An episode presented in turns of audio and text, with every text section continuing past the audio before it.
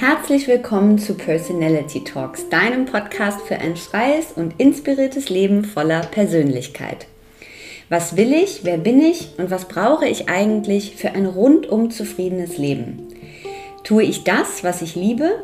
Wenn du dir diese Fragen auch schon immer mal stellen wolltest und keine Angst vor den Antworten hast, dann bist du genau richtig hier bei uns.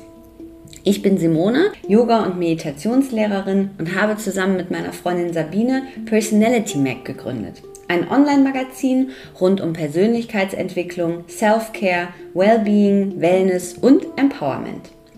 Personality Talks ist der Podcast zum Magazin, in dem wir spannende Persönlichkeiten, Experten und Coaches zum Gespräch treffen, euch unsere Tipps für ein erfülltes Leben verraten und voneinander lernen.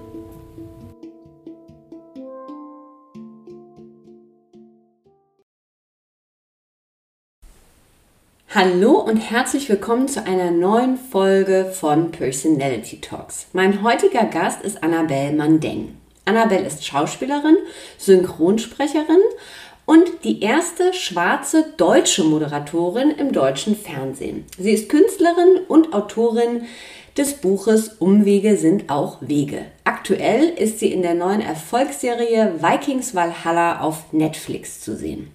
Wir sprechen in dieser Folge über ihren Weg zur Schauspielerei, über die Bedeutung von Umwegen in ihrem Leben, über die Anfänge für eine 1,80 Meter große Frau mit halb deutscher, halb afrikanischer Herkunft in der deutschen Filmindustrie, über uns als Gesellschaft, über ihr Wahnsinnsmotto Aufgeben gilt nicht, über ihre Kraft und ihre Stärke, über ihre gleichzeitige Fähigkeit zu warten, den Umgang mit Krankheiten und was wir für eine bessere Welt und für eine bessere, faire Gesellschaft brauchen. Ganz viel Freude mit Annabelle Mandeng.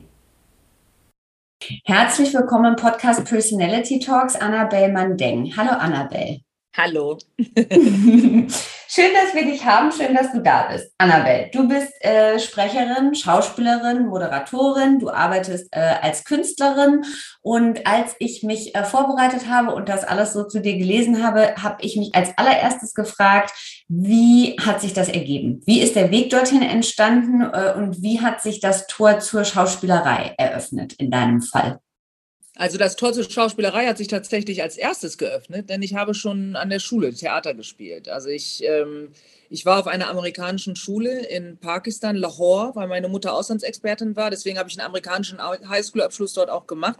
Und wir hatten dort einen wunderbaren Lehrer, der ähnlich wie bei Club der Toten Dichter eigentlich so ein bisschen uns unheimlich ähm, toll motiviert hat und auch vor allen Dingen auch an die äh, Shakespeare-Werke rangebracht hat. Und wir nun ähm, sehr früh, also ich habe mit 15, 16 haben wir dann wirklich komplexe Theaterstücke aufgeführt und die Leidenschaft hat mich nie verlassen. Und dann habe ich auch an der mhm. Schule, an der ich in Deutschland mein Abitur dann gemacht habe, habe ich dann bei Hair, haben wir das Musical Hair haben wir dann aufgeführt und da war ich engagiert und dann wurde ich auf der Straße angesprochen, um für eine Audition vorzusprechen, die Juliette zu spielen bei Mephisto, dem Theaterstück. Mhm. Und dann der am Oldenburgischen Staatstheater. Und das habe ich, ich habe den Job dann bekommen. Da war ich 18, 19 und habe dann da die ganz 22 Vorstellungen gegeben. Und ähm, war, deswegen war für mich klar, irgendwie Schauspiel, ja, das soll mich unbedingt begleiten. Allerdings war die, ähm, wurde mir dann beim Theater nahegelegt, ich soll doch jetzt auch eine Schauspielschule besuchen und da war mir aber, muss ich sagen, so wie ich das erlebte, also so wie die Schauspieler da irgendwie zitierten und äh, gut, vielleicht hatte ich, bin ich auch irgendwie auf ein Ensemble gestoßen, was so ein bisschen überkandidelt war, kann sein. Ich habe jedenfalls gedacht, ich mache das noch nicht, ich bin noch gar nicht fertig gebacken und da ähm, werde ich dann an der Schauspielschule quasi auseinandergenommen und neu zusammengesetzt. Deswegen habe ich das nicht gemacht. Also ich habe, ähm, war eine ganz bewusste Entscheidung, weil ich ähm, nach drei Jahren Pakistan auch erstmal das Bedürfnis hatte, ohne gewisse Restriktionen erstmal mein Jugendlichsein genießen zu dürfen. Und ähm, dann habe ich letztendlich als Autodidaktin äh, später dann angefangen mit dem Schauspiel und dann kam aber recht schnell äh, Moderation, sodass ich eigentlich beide Stränge entwickeln konnten. Ähm, äh, wobei Moderation damals in Deutschland, ich bin ja Jahrgang 71, wir sprechen also von 1991, als ich dann ins Geschäft ging, äh, anfing mit dem Geschäft 1992, 93, war ich mit 1,80 Meter und als halb Deutsche, halb Kamerunerin war im deutschen Fernsehen nicht wirklich Platz für mich. für Schauspiel. Es ändert sich gerade, wie wir wissen, ist auch super. Aber damals war das nun mal so. Und deswegen äh, war für mich Moderation die bessere Chance, weil dort Internationalität, auch gerade durch MTV, obwohl ich MTV nie gemacht habe, lieber gesehen war, sagen wir mal so. Mhm, mh. ja, und dann habe ich letztendlich moderiert, habe angefangen zu moderieren als Wetterfee bei RTL, habe parallel aber auch mal so ein bisschen geschauspielt, wurde auch so oft angesprochen für kleine Rollen, Nebenrollen, bei Serien, was weiß ich. So, aber es war schwierig. Und ich habe aber nicht das getan, was eigentlich viele SchauspielerInnen leider auch machen mussten, nämlich mich wirklich auch anzubiedern und irgendwie zu versuchen, mit aller Kraft das irgendwie reinzukommen. Ich, ich hatte irgendwie gesehen, dass ja, sozialgesellschaftlich waren wir einfach noch nicht so weit. Also letztendlich, mhm. es gab ein paar, mhm. Carol Campbell hat damals gespielt, Dennis Sude war auch schon auf dem Markt und ich, das war's. Mhm. Und, ne, und, und vielleicht noch äh, Sherry Hagen hat halt auch ein, zwei äh, gute Rollen gespielt. Aber deswegen habe ich gedacht, ich warte einfach, bis unsere Gesellschaft so weit ist und finanziere mich durch die Moderation. Und das habe ich konsequent gemacht. Ich habe alle Rollen abgelehnt, die klischeehaft waren und habe dann erst mit Anfang 30, mit 31 eine Hauptrolle bekommen in einem Kinofilm mit Otto Sander. Und dann habe ich mal ein bisschen die Spitzen mitgespielt. Dann ging mhm. es aber weiter, dass wieder so, oh, nichts richtig lief. Und ich habe gesagt, nö, dann warte ich halt, weil ich möchte, wenn, wenn ich diesen Beruf ausübe und habe mich natürlich weitergebildet, dann möchte ich, dass der mich auch ja, dass ich da auch ich sein darf und dass es mhm. eben, dass ich nicht das Gefühl haben muss, ich muss jetzt irgendwas spielen. Und dann kam eben ganz spät, als ich gedacht habe, das war's schon, ja, 1,80, schwarz, fast 50, kam, als ich 48 war, kam Berlin Alexanderplatz. Und da habe ich durch mehrere mhm. Castings, da habe ich dann die zweite weibliche Hauptrolle gespielt und das hat jetzt erst, also vor drei, vier Jahren quasi, drei Jahren, zwei Jahren, äh, den Markt für mich erschlossen dann kam Vikings Valhalla, jetzt spiele ich international und jetzt irgendwie und in Wien eine Serie und jetzt geht es irgendwie voran. Aber so lang hat das gedauert. Deswegen ist die Frage halt, äh, ne, die kann ich nicht so schnell beantworten, weil es ist schon ein, wirklich ein Weg, den ich da gehen musste. Ne? Aber ich liebe die Antwort auf diese Frage, weil da steckt ja so viel drin. Also zum einen dieses, äh, ganz oft dieses, ähm, du hast verstanden, die Zeit war noch nicht da. Ne? Also das, ein, das ja überhaupt erstmal zu verstehen, da ist meine erste Frage, ähm, was hat das mit dir gemacht? Weil also das eine ist ja jetzt darüber zu sprechen, zu sagen, ne, die Zeit war nicht reif, weil äh, ich 1,80 war mhm. und einen ethnischen Background habe. Und das andere nochmal das Warten, ähm, was wir ja als Gesellschaft so schlecht können und was ja dann, wenn wir es schaffen, wenn wir jetzt an dem Beispiel uns das anschauen, genau das Richtige ist in ganz vielen Situationen. Aber lass uns mal zu diesem, also du hast verstanden, die Gesellschaft ist nicht so weit. Da gibt mhm. es für sozusagen äh, die Frau, die ich bin, gar nicht diesen Platz im Fernsehen. Ja, was, das stimmt aber es gab es bei der Moderation lustigerweise. Da habe ich mir auch mhm. gekämpft. Ne? Also ich habe mhm. letztendlich, da habe ich als erste schwarze Moderatorin, schwarze deutsche Moderatorin, mhm. äh, bin ich nun mal gewesen, 1995 mhm. angefangen, Arabella Kiesbauer, parallel, sie war aber Österreicherin, also ich war die mhm. erste schwarze mhm. deutsche Moderatorin. So, dann habe ich das Wetter gemacht, ich habe lustige Dinge gemacht, ich habe Fit for Fun TV gemacht und ich habe dann, wenn ich die Kamera zur Verfügung hatte, habe ich mich einfach ausprobiert. Ich habe es mir einfach geholt. Ich habe halt gelernt durch das durch das Tun an und für sich. Ich wurde aufgenommen bei äh, äh, Guten Abend RTL, damals Klaus Ebert, werde ich ihm nie vergessen. Er meinte nämlich, Sie können zwar nichts, Frau Mandenk, aber ich glaube an Ihr Talent. Machen Sie was draus. und ich so, oh, okay. Und okay. dann angefangen, ja, Kabel zu schleppen, Kaffee zu kochen und in die Redaktion reinzuschnuppern. Und innerhalb von ein paar Tagen hatte ich meinen ersten Bericht on Air, weil ich so einen Hunger hatte und mhm. auch, ähm, glaube ich, ja, genug Glauben an mich selbst, selbst hatte, um mich das einfach zu trauen. Also das mhm. ist natürlich etwas, das bin ich vom, vom, vom, von, der Person, von der Persönlichkeit her, konnte ich mir diesen Weg quasi leisten. Aber es ist mhm. trotzdem sehr anstrengend gewesen natürlich. Ne? Ich musste mhm. immer wieder äh, für mich selbst eingestehen, dass es frustrierend ist, dass ich halt einen Weg gewählt habe, der, ähm, der von per se nicht einfach sein kann für mich. Mhm. Für, wäre ich blond gewesen mit meinem Können, mit, mit meinen Sprachen, ich spreche Französisch, Englisch, Deutsch fließend, mit meinem Hintergrund, akademischer Hintergrund, ne, meine Eltern, Bruder sind alles Wirtschaftswissenschaftler, Doktoren, Professoren, bla bla immer, wäre, hätte ich einen ganz anderen Weg gehen können. Aber ich bin so, wie ich bin und ich finde es super, dass ich so bin und habe dann gedacht, Dank, ja. gut, dann, dann gehe ich halt den Weg, den ich gehen kann Mhm. Und den gehe ich auch nicht immer geradeaus, sondern deswegen habe ich auch ein Buch geschrieben, Umwege sind auch Wege, sondern ich bin mhm. den halt auf meine Art gegangen und bin auch zu den Zielen gekommen. Es gibt nicht ein Ziel für mich, sondern zu den Zielen auf dem Weg meines Lebens, auf die ich sehr gerne zurückblicke und wo ich auch weiß, das habe ich wirklich erreicht, dadurch, dass ich mit sehr viel positivem Denken, mit viel Humor und vor allen Dingen aber halt mit viel Resilienz und Durchhaltevermögen dahin gekommen bin. Ne?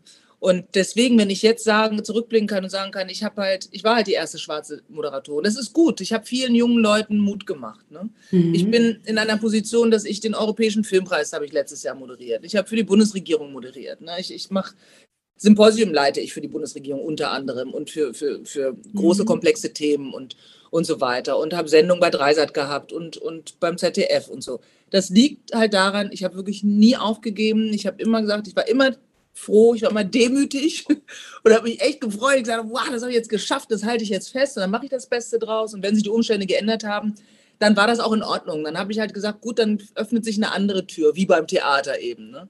Und das zieht sich sofort durch mein Leben. Also, Woher geht das ist halt mhm. nicht immer leicht, ne? weil manchmal wünscht man sich ja auch, ach, so ein bisschen mehr stetig, stetiges Einkommen vielleicht, ne? weniger Hürden wären vielleicht auch mal ganz nett, aber auf der anderen Seite, ich finde das okay. Also ich habe mich deswegen so entwickelt, wie ich mich entwickelt habe. Ne? Mhm. Woher glaubst du, kommt diese, ähm, diese Kraft ja auch und dieses eben äh, beständige Dranbleiben? Und das passt ja auch äh, zu diesem Motto, was du hast. Ne? Also dieses äh, Aufgeben gilt nicht. ne? Woher, was glaubst du, wenn du da so äh, in dich reinlauschst, woher kommt das?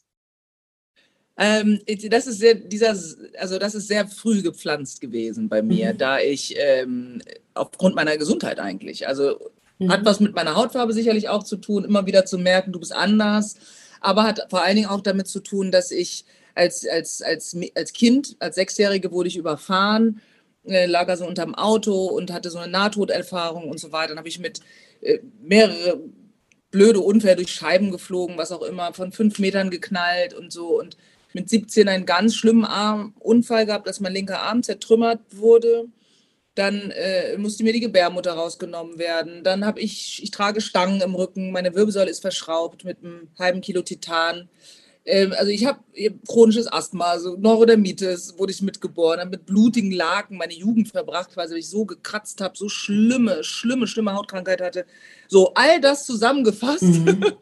führt eben dazu, dass ich mir natürlich überlegt habe, okay, wie gehst du damit um? Ne? Also muss mhm. ich ja mhm. machen. Also insofern gibt es die eine Möglichkeit zu sagen, es geht mir schlecht und das ist scheiße und ich verkriege mich in der Ecke und heule. Oder zu sagen, ich mache, ich, ich gucke jetzt, was ich trotzdem machen kann und das mache ich gut. Und dann sehe ich zu, dass ich meine, meine Gesundheit so stabil wie möglich hinbekomme. Ja, und bin Leistung, war Leistungssportlerin, bin es bis heute ne? und habe mich mhm. eben dafür entschieden, dass ich, äh, äh ich mache 25 Jahre Yoga, habe meine Atmung im Griff, auch wenn ich mein Asthma-Spray dabei habe. Ne? Ich hab, war äh, jetzt gerade bei den Ninja Warriors dabei für die Specials, ne? wo ich mit meinem linken Arm eine starke Einschränkung habe, weil ich den nicht drehen mhm. kann. Habe aber mhm. trotzdem da mitgemacht und so solche Sachen. Also mhm. insofern, das liegt natürlich in meinem Naturell, glaube ich. Ich bin, glaube ich, mhm. eine Kämpferin, das war ich irgendwie schon immer und äh, war als kleines Kind die einzige, in die Fußballmannschaft gewählt wurde, so ne, von den Jungs. Also ich war halt immer schon so ein Typ. Und, und, und das ist halt, ja, das ist halt mein Credo, weil das alles andere macht auch echt keinen Spaß. Aufzugeben macht keinen Spaß, sich schlecht zu fühlen, mhm. obwohl man weiß, dass man was dagegen machen kann. Macht keinen Spaß. Warum soll ich Rückenschmerzen haben und, und, und, und aufgeben, weil ich sonst mit 35 sehe ich sonst im Rollstuhl, wenn ich nicht diese Operation, dieses Training machen würde Warum soll ich das machen? Also für mich macht das keinen Sinn. Deswegen, deswegen versuche ich immer den Weg zu gehen, der mich positiv nach vorne bringt. Das kostet unheimlich Kraft, das ist keine mhm. Frage. Es kostet Kraft, daran zu denken, wie ernähre ich mich, habe ich alle meine Nährstoffe, habe ich genug getrunken, wie ist mein Training, habe ich genug gemacht diese Woche, was muss ich, oh, was machen die Schmerzen, sind sie wieder stärker oder muss ich mehr machen? Das ist nicht einfach, aber es ist möglich und deswegen mhm. mache ich das und ja, und ich glaube, deswegen hat mich dieses ganze Leben, dieses, diese Komplexität meines Lebens, hat mich natürlich geformt. Und mhm. ja, deswegen kommt es, glaube ich, von beiden Seiten. Ich bin als Typ so, dass ich halt sage, okay, dann mache ich das. Aber meine, mein Leben hat mich auch dazu gebracht, so zu sein. Und gleichzeitig kannst du ja, und das ist ja dann noch spannender, weil dieses, was du ja beschreibst, ne, das hat ja sehr viel mit, also immer aktiv sein, immer darauf gucken, dieser aktive Lebensstil auch, ne, der Sport, der eine große Rolle spielt auch.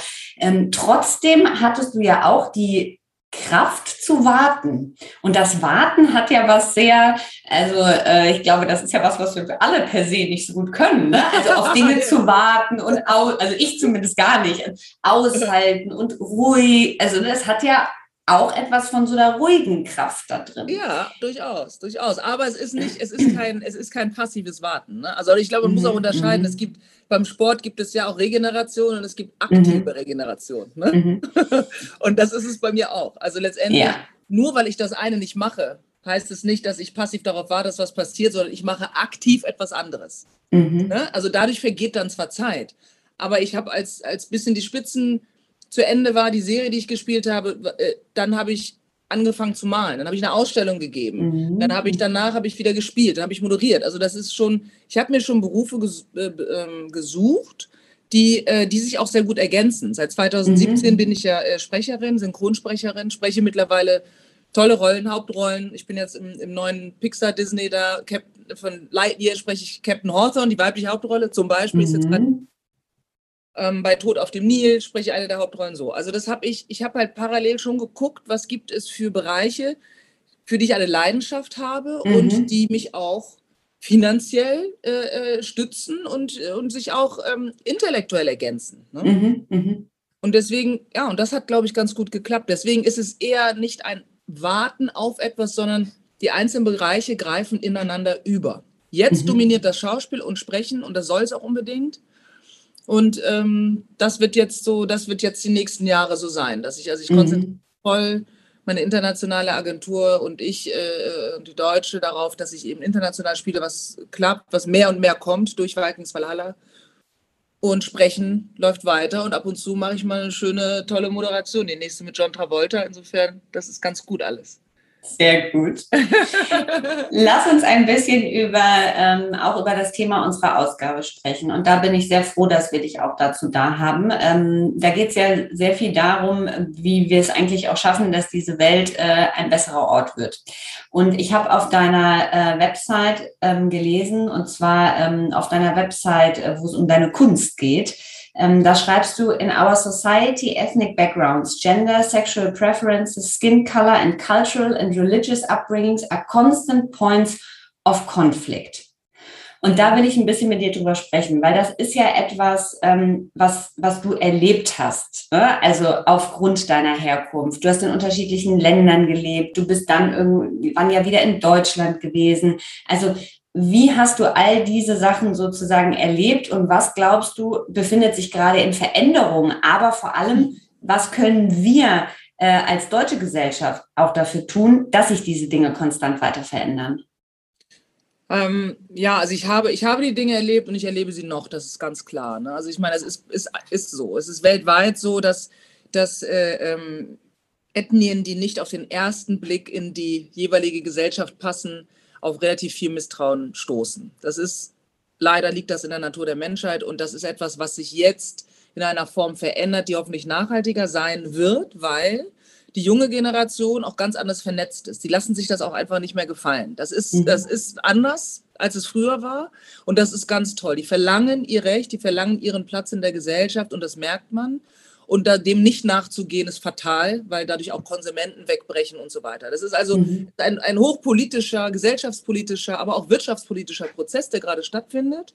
Und dem muss man nachgehen, um auch davon zu profitieren. Das wird jetzt erkannt. Das ist, das ist mhm. schon mal per se ganz gut. Ob das moralisch und emotional auch tatsächlich von denen, von allen so getragen wird, ist nochmal eine ganz andere Nummer. Ist mhm. mir aber scheißegal, ganz ehrlich, weil Hauptsache es kommt zu diesen Veränderungen. Das passiert jetzt, äh, es wurde sicherlich mit ausgelöst durch George Floyds Tod, das ist keine Frage. Also mhm. Also Black Lives Matter, die Bewegung war ein ganz wichtiger Ruck, der durch alle Gesellschaften gegangen ist. Nicht nur durch die amerikanische, die ja erstmal primär davon betroffen war und ist, weil sie eine andere Historie haben als zum Beispiel europäische Gesellschaften wie die unsrige. Ne? Aber ähm, ich glaube, was, was, was jetzt passiert, das ist, das ist was ganz Tolles, weil es ist, ich, ich, ich vergleiche das immer mit einer Ehe, mit einer Partnerschaft. Das heißt, in dem Moment, wo man ja sich merkt, dass man sich als Persönlichkeiten vielleicht auseinandergelebt hat, aber gemeinsam eigentlich zusammenbleiben möchte, dann kommt es ja zu einem Konflikt. Und dieser Konflikt nervt immer total. Er ist auch immer extrem. Ne? Das ist immer alles und immer und sowieso und, äh, und Schubladen und Scheiße.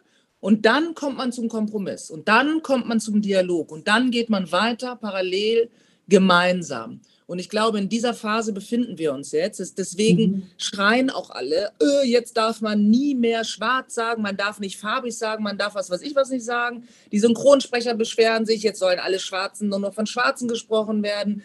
Die Schauspieler beschweren sich, ich werde jetzt gar nicht mehr gebucht. Eine blonde Schauspielerin, die jahrelang gearbeitet hat, weil jetzt divers besetzt werden muss. So, es ist so, ja, man muss jetzt lernen, dass man abgeben muss, um anderen Platz zu machen, damit die Entwicklung der Gesellschaft homogen vonstatten gehen kann. Man kann mhm. nicht weiter so ausgrenzen. Es funktioniert einfach nicht. Und deswegen glaube ich, dass das, ähm, dass wir als, als deutsche Gesellschaft, bei der Frage auch abzuschließen, wir können, jeder kann was dazu beitragen. In ganz mhm. kleinen Dingen, weil die kleinen Dinge führen zu den großen Dingen. Das fängt mit Sprache an. Wie spricht man miteinander? Welche Fragen stellt man aus Respekt dem anderen gegenüber? Mhm. It's no big fucking deal. Einfach mal zu sagen, darf ich das so sagen? Ja, mache ich genauso. Also mhm. das ist das, ne, das, das kann man ruhig tun. Und dann kann man äh, auch dazu führen, äh, dann führt es auch dazu, dass man ganz anderes in einen Dialog tritt und dass mhm. man auch vor allem die Bedürfnisse des anderen abfragt. Es kann ja nicht sein, dass eine von weißen Männern dominierte Gesellschaft Entscheidungen trifft für schwarze Frauen zum Beispiel. Das passt nicht zusammen. Sondern mhm. wir müssen halt schauen, dass wir gucken, was sind die Bedürfnisse des anderen. Ich genauso. Ich kann auch nicht entscheiden, was mein weißer homosexueller Freund irgendwie für Bedürfnisse hat. Das kann ich gar nicht wissen. Ich muss ihn natürlich mhm. fragen. Und dann kommen wir auch zu einem Konsens. Mhm. Dann, und das betrifft sich auf Bildung, Wohnsituation, äh, ne, Arbeitsverhältnisse. Das hat mhm. alles mit Kommunikation zu tun. Wenn wir mhm. kommunizieren, dann haben wir die Möglichkeit, die Dinge zu verändern. Das klingt mhm. wahnsinnig naiv, aber das ist es, glaube ich. Wenn du ähm, äh, darüber nach, also wenn du ähm, an die derzeitige Welt denkst, so im ganz Gesamten, was ist dann so das Hauptthema, was dich persönlich packt oder triggert? Also ist es das, worüber wir gerade gesprochen haben? Weil es gibt ja so wahnsinnig viel, ne, wo wir gerade ran mhm. müssen. Äh, ist, es, äh, ist es das Thema, die Kriegsthematik? Ist es das Thema Nachhaltigkeit? Ist es eher individuell? Was ist das, ähm, wo du sagst, ähm, wenn ich mich abends äh, ins Bett lege und manchmal schweifen die Gedanken so hin, das ist das, was mich wirklich beschäftigt oder was mir auch so, ja, ich will nicht sagen Angst, ne, aber genau. Ja, ja. Es sind, es sind tatsächlich mehrere Themen, auch das ist komplex. Also äh, mich hat, mich hat der Krieg mit der Ukraine hat mich extrem geschockt. Das hat mich wirklich aus der Bahn geschubst. Also ich war, mhm. weil das ja auf einmal so nahe kam und halt auch, weil sehr schnell deutlich wurde, dass es tatsächlich eigentlich nur eine Person braucht, die so viele Leute beeinflussen kann, dass dadurch ganze Völker leiden. Ne? Ich meine, es ist immer wieder ein Phänomen. Unsere Geschichte zeigt es natürlich auch, unsere deutsche Geschichte. Und äh, ich muss sagen, damit hätte ich in dieser Form im 21. Jahrhundert nicht gerechnet. Ich finde es entsetzlich. Ich finde, das ist Mittelalter und äh, es wirft uns alle zurück. Es, äh, so, jetzt mhm. gucken wir, dass sich alles verändert, ne? dass wir vom Gas unabhängig werden, tralala und so. Ja, aber prinzipiell, was mich wahnsinnig schockt, ist diese nicht vorhandene, nicht vorhandenes Mitgefühl und moralisches Denken aus Gier gegenüber anderen. Das ist mir total fremd mhm. und das ist etwas, was ich, was ich einfach entsetzlich finde und, und, und ich auch nicht weiß, ob die Menschheit per se überhaupt die Kapazität hat auf Dauer, ich glaube, leider gibt es immer wieder Raum für solche Persönlichkeiten. Also es zeigt die Geschichte mhm. auf dem Kontinent, was in Afrika passiert, es zeigt, was in Asien passiert, Süd-, Nordkorea, ne? also China, diese Dominanz von wenigen, die es schaffen, ganze Gesellschaften, ganze Völker, Völkergruppen auszumerzen, Völker zu, zu, zu unterdrücken. Ich weiß nicht, was ich dazu sagen soll. Ich, mhm. ich, ich finde es einfach nur ganz, ganz schlimm und mich beschäftigt das. Und ich versuche mhm. natürlich, aufmerksam darauf zu machen, ich bin eine Person der Öffentlichkeit, ich trage die Farben der Ukraine zum Beispiel bei Ninja Warriors, ich spende, ich rufe auf, ich gebe Kleider her, ich gebe Geld, was auch immer. Ne? Mhm. Aber da fühle ich mich extrem machtlos und das ist ganz, das ist scheiße.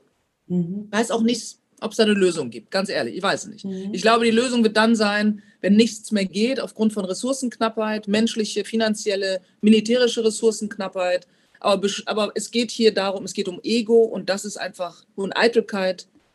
Und da gibt es keine Grenzen zu. Das ist, ist leider, ist meine persönliche Meinung.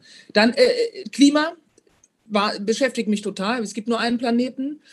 ist halt so, mhm. also für, im Moment noch zumindest. Ne? Wir sind noch nicht in der Lage, das zu verändern. Und ähm, ich finde es fahrlässig, nicht zu erkennen, äh, dass das jetzt einfach mal geändert werden muss. Wenn klar ist, dass 25 Prozent ähm, für die Klima, äh, fast 25 Prozent für die für die ähm, schlechte Klimabedingungen zuständig ist aufgrund von Fleischkonsum, dann muss man das ändern. Dann muss es halt so sein. Ne? Mhm. Also, und das ist halt, es gibt immer wieder so Hürden, die haben einfach nur mit Faulheit auch zu tun, mit Bequemlichkeit zu tun. Und mhm. ach, das ist mir jetzt zu mühsam, ach nö, ich mag jetzt nicht so viel Gemüse und so, wo ich denke so, hä? Du musst doch mal für die Allgemeinheit auch mitdenken. Und das mhm. ist, das fehlt so viel. Und das beschäftigt mich sehr. Und das ist, fließt natürlich über in das Thema Diversität, in das Thema mhm. Black Lives Matter, in das Thema Frauen-Empowerment. Ne? Also, mhm. ich meine, mein Gott, es ist, ich finde es, ich finde es absurd. Ich finde es absurd. Ich mhm. verstehe nicht, warum man nicht für andere in dieser Form da ist. Also mhm. bringt niemandem was. Man kommt, also es gibt mir zum Beispiel ein wahnsinnig gutes Gefühl, wenn ich meinen Mitmenschen helfe, wenn ich halt junge Menschen fördere, wenn ich irgendwie dem Mann, mit dem ich zusammenlebe, den ich über alles liebe, dass ich dem seinen Kaffee ans Bett bringe. Das sind Kleinigkeiten und große Gesten, die natürlich auch eine positive Energie wiederum zurückbringen. Ne? Und, mhm. so. und das, das, mich beschäftigt das, wie, wie mhm. wahnsinnig engstirnig und egozentrisch auch die Gesellschaften sind. Also das mhm. ist, finde ich, ich finde es wahnsinnig traurig und ja, und, und auch verwerflich sowieso. Mhm. Aber ich finde, es ist auch ein, ein für mich unverständliches Phänomen. Ich glaube, das wurde auch getriggert sehr stark durch Corona, durch diese Isolation, dadurch, dass natürlich Familien oder äh, ähm, äh, Verbindungen von Menschen, die es wohnlich jetzt nicht so gut hatten, ne? dass, da, mhm. dass da Konflikte entstanden sind, die können wir beide zum Beispiel uns, uns wahrscheinlich gar nicht vorstellen. Ne? Also dass es halt auch, auch finanzielle Repressalien für, die, für viele, viele in dieser Gesellschaft gab, mhm. die nicht aufzuholen sind. Das ist, da müssen wir ran. Das ist halt wichtig. Ich glaube, dass unsere Gesellschaft deswegen auch so marode jetzt geworden ist, mhm. weil da... Ähm, ja, weil wir vor diese Extreme gestellt wurden und viele kamen damit nicht klar. Wir sind nicht darauf mhm. vorbereitet. Ne? Also auch menschlich sind wir nicht darauf vorbereitet gewesen. Und, und ja, deswegen, ich glaube, da ist eine ganze Menge zu tun. Aber wie gut, ja, to total. Und ich habe gerade, während du das beantwortet hast, so gedacht, da passt wieder so dieses, ne, äh, aufgeben gilt nicht und diese Extrameile gehen und sich halt wirklich, wie du gesagt hast, vieles hat auch mit dieser Bequemlichkeit oder dass, dass wir uns neu informieren müssen, Dinge finden sich neu zusammen oder eben auch rausfinden müssen, ne, wie können wir Dinge besser machen. So, ja. und da, äh, das passt ja wieder total gut zu dir, finde ich, mit dieser Kraft und Aktivität, die du ausstrahlst, wenn du über diese Themen sprichst. Äh, von daher ähm, finde ich das total passend, was du gesagt hast. Ähm, wenn wir über Nachhaltigkeit sprechen und auch das Thema Film, Schauspiel äh, äh, am Set und bei den großen Produktionen, ähm, das ist ja auch kein so ganz einfaches Thema. Lass uns da mal so ein bisschen über, du bist im äh, Vorstand der Green Actors Lounge. Ähm, was ist das und was macht ihr und wofür setzt ihr euch ein? Ähm, ja, die Green Actors Lounge muss man erstmal sagen. Also das hat, das hat ja äh, Kerstin Schilly, war das war ja die Grundidee von ihr und deswegen, also äh, sämtliche Lorbeeren erstmal gehören dieser Frau, ja, zu Recht.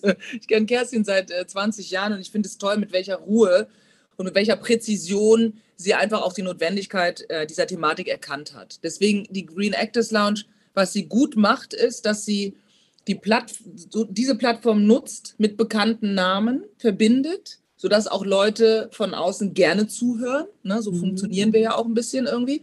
Und halt äh, durch diese Actors Lounge, durch die Möglichkeit, dort zu diskutieren, durch die Möglichkeit, Themen aufzuzeigen, aber halt auch Leute mit ins Boot zu holen, das ganze Thema auch vereinfacht. Also mhm. ich glaube, das kann die, das hat die Green Actors Lounge, glaube ich, gezeigt, die letzten beiden Mal, seitdem es sie gibt, dass es gar nicht so ein Riesenberg ist, den man abtragen muss, damit man sich nachhaltig verhält.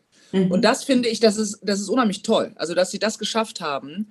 Ähm, natürlich sind auch große Firmen dann dabei, in dem, in dem, in dem großen Talk, den ich da mit L'Oreal und, und so weiter und äh, Brigitte und so gehalten hatte im letzten Jahr. Da ist, das ist natürlich wichtig, dass die Industrie einfach auch sagt, ja, okay, wir machen das jetzt so, wir haben jetzt diese Filter eingebaut, wir haben diese Nachhaltigkeitsprogramme, ne, wir achten bei unseren Transportwegen darauf, bei den Inhaltsstoffen, keine Mikroplastiken, bla bla bla. Das ist ja eine Riesenmöglichkeit. Das kostet Geld, ja, man muss investieren. Und deswegen sage ich, auch da ist wieder das Thema, es kommt immer wieder darauf zurück, was muss man geben, um dann auch sich selbst und andere mitzuretten. Ne? Mhm. Und ich mhm. glaube, die Green Actors Lounge ist, ich hoffe, sie wird wirklich richtig groß. Ich hoffe, dass sie eine so eine Institution wird, dass man halt sagt, hier, guck mal, da kann man doch, da kann man sich wirklich erkunden. Da lernt man was dazu, ohne erhobenen Zeigefinger, ohne Anklage, sondern einfach nur, es wird einem quasi so ein bisschen der Geist geöffnet. Und das finde mhm. ich, das finde ich, das ist, ist, ist, extrem gelungen. Auch verschiedenste Themen eben auch äh, zu behandeln. Es geht halt, natürlich geht es um Diversität im Film, aber es geht halt auch um Nachhaltigkeit am Set. Es geht darum, Nachhaltigkeit bei der Produktion grundsätzlich. Ne? Also, und ähm, äh, zum Beispiel nimmt man Second-Hand-Kleider für, für Kostüm, nicht mal alles mhm. neu kaufen. Das sind so Kleinigkeiten, vegane, vegetarische Gerichte am Set, ne? dann Aufklärungsarbeit am Set, damit man mhm. miteinander umgeht am Set, was, was auch,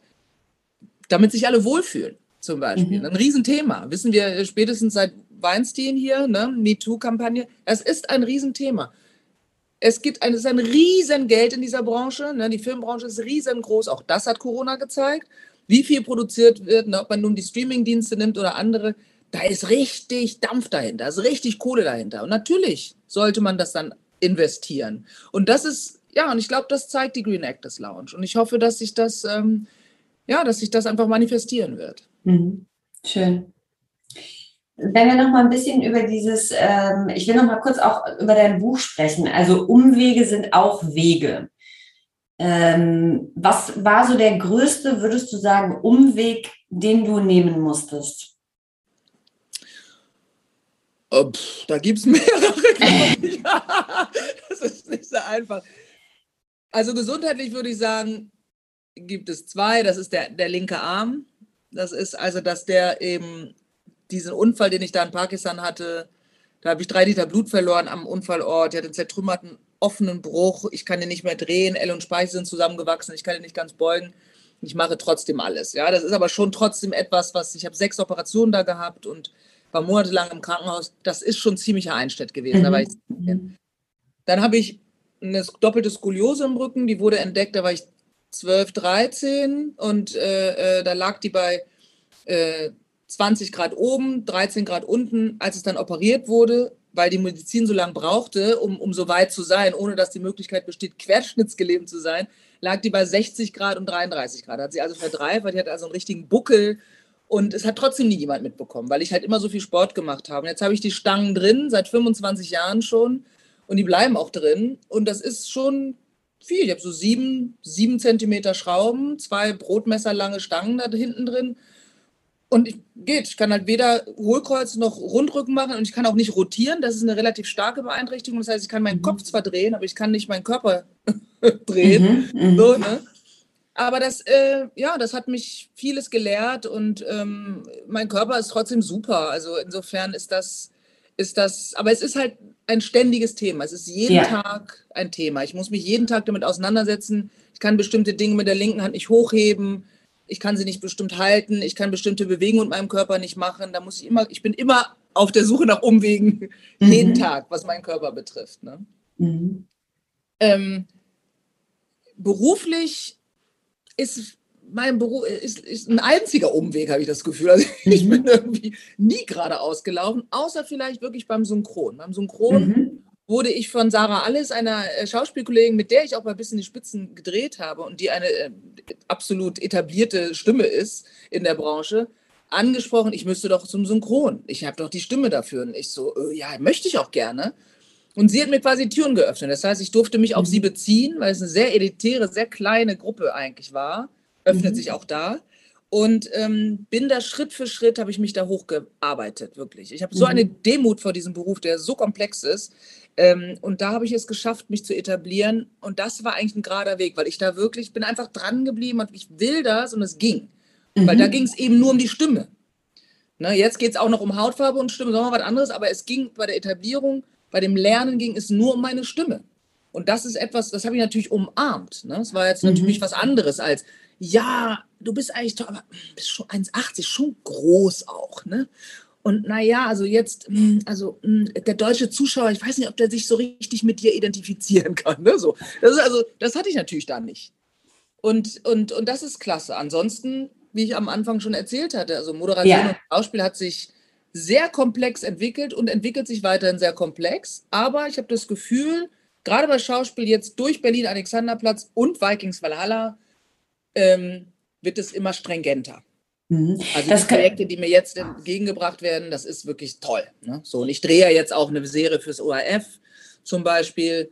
Ähm, äh, und, und ja, also hast du aber die, die, du hast ja die Umwege, also nicht nur den geraden Weg, sondern du hast ja auch die Umwege dann gelernt, sozusagen zu umarmen, oder? Wenn man aus dem, ja, was ja, du ja, erzählt jetzt, ne, so, ein, so ein Learning ziehen müsste, ist es ja schon. Also auch der Umweg ist ja das, was dich wahrscheinlich so wahnsinnig geformt hat und äh, zu dem gemacht hast, wer du heute bist, oder? Ja, ja, ja. Ich bedauere das ja. nicht. Also, mhm. ne, also bitte nicht falsch verstehen.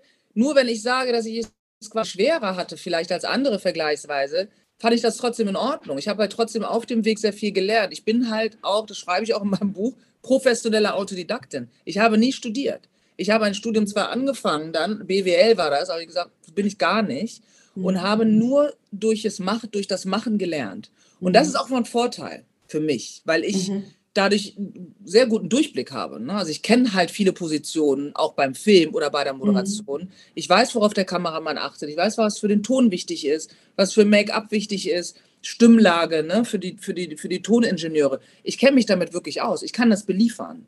Und mhm. ich habe im Studio gearbeitet, ich habe in der Greenbox gearbeitet, ich habe live als Reporterin auf der Straße alles, Talks, ich habe alles gemacht. Alles, was diese Branche hergibt, habe mhm. ich gemacht. Und deswegen das ist doch super. Also ich bin das Einzige, was ich nicht gemacht habe, ist Radio. Das hätte man bei einem Volontariat als Moderatorin äh, äh oder bei RTL, das hätte man machen können. Das habe ich nie gemacht. Aber dafür bin ich jetzt Synchronsprecherin. Insofern ist es auch okay. Wollte ich gerade sagen. ähm, Annabelle, die letzten drei Fragen. Was glaubst du, ähm, wovon haben wir zu viel auf dieser Welt? Oh.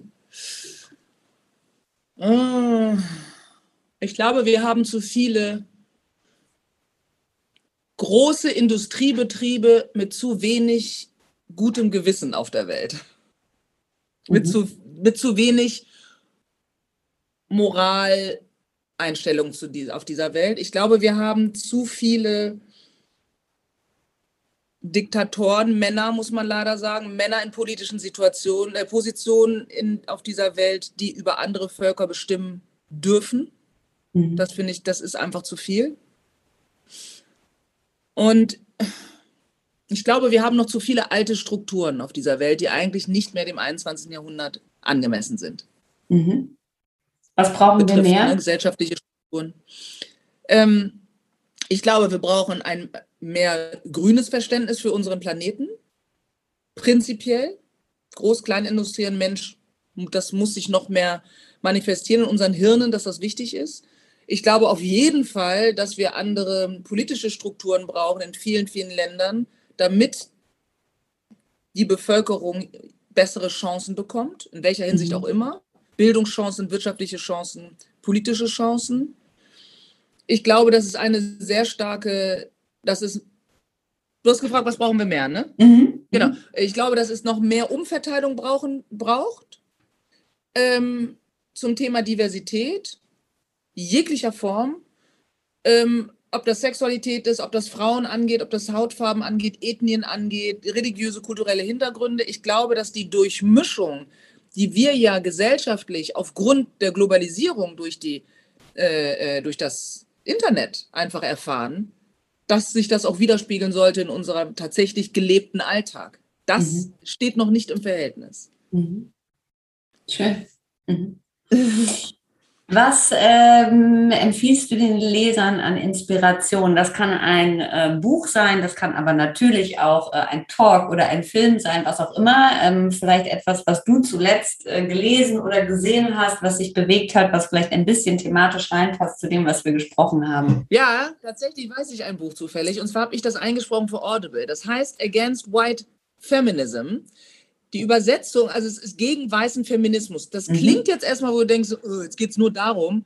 Weiß allerdings in äh, gesellschaftspolitisch gesehen, nicht mhm. als Hautfarbe gesehen. Mhm. Und das hat, ähm, ähm, wie heißt sie, Ravi, Sakira, die Autorin, Rafi Sakira heißt sie, glaube ich. Kann sein. Ist aber nicht schlimm. Gucken wir nach. Gut, auf Against jeden Fall. White Feminism. Feminism. Das ist, ist wirklich, weil sie, weil sie genau aufzeigt, warum gewisse Dinge nicht funktionieren, funktionieren können, wenn die Kommunikation nicht funktioniert auch. Das mhm. ist so brillant geschrieben, es ist extrem gut recherchiert. Sie ist eine pakistanische äh, Frau, die in Amerika äh, durch äh, eine Zwangsehe dann rübergegangen ist, mit dem Versprechen, dort studieren zu dürfen, hat sich von ihrem Mann getrennt, ist alleinerziehende Mutter, hat Jura studiert und hat eben dieses Buch verfasst jetzt. Und das ist wirklich toll, weil sie aufzeigt, warum auch mit guten Intentionen oft Dinge nicht funktionieren können, weil man immer gucken muss, was das Gegenüber wirklich braucht. Und das fand ich, also für mich war das mind-blowing, ne? echt. Und ich bin selber in der Thematik so tief drin, aber da habe ich noch richtig was dazugelernt. Das kann ich jedem nur ans Herz legen. Toll. Ist jetzt auch schon äh, im Kopf auf meiner Liste. Klingt okay, super. Ja, mach das, lies das mal. Ey, das ist echt ja. wirklich. Ich habe das einigen Leuten jetzt schon in die Hand gegeben auch wirklich hochintellektuellen, gut informierten, top engagierten Leuten, die sagten, ey, ich habe das gelesen und da dachte ich, stimmt, das ist mir auch noch nie so aufgefallen und das und das und so. Wirklich toll. Also echt super. super. Klasse, ein ganz toller Tipp. Liebe Annabelle, das war total äh, nett mit dir. Ich danke dir, dass du bei uns warst und dass wir sprechen durften.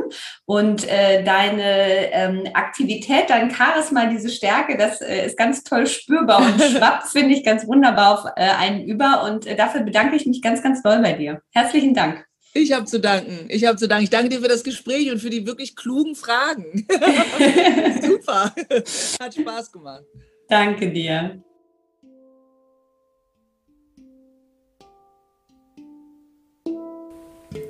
Das war Folge 45 von Personality Talks mit der großartigen Annabelle Mandeng. Wir sagen vielen Dank für das Interview und vielen Dank, dass ihr dabei wart und fürs Zuhören. Ihr findet wie immer alles auf www.personalitymac.com. Im September gehen wir in eine kleine Pause. Im Oktober sind wir mit einer neuen Ausgabe wieder für euch da.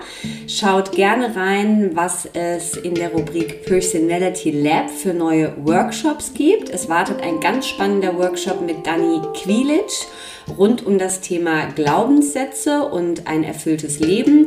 Und die wunderbare Tracy Stanley kommt zu uns ins Lab und gibt anderthalb Stunden Yoga Nidra. Ganz, ganz viel Entspannung und Ruhe sind da garantiert.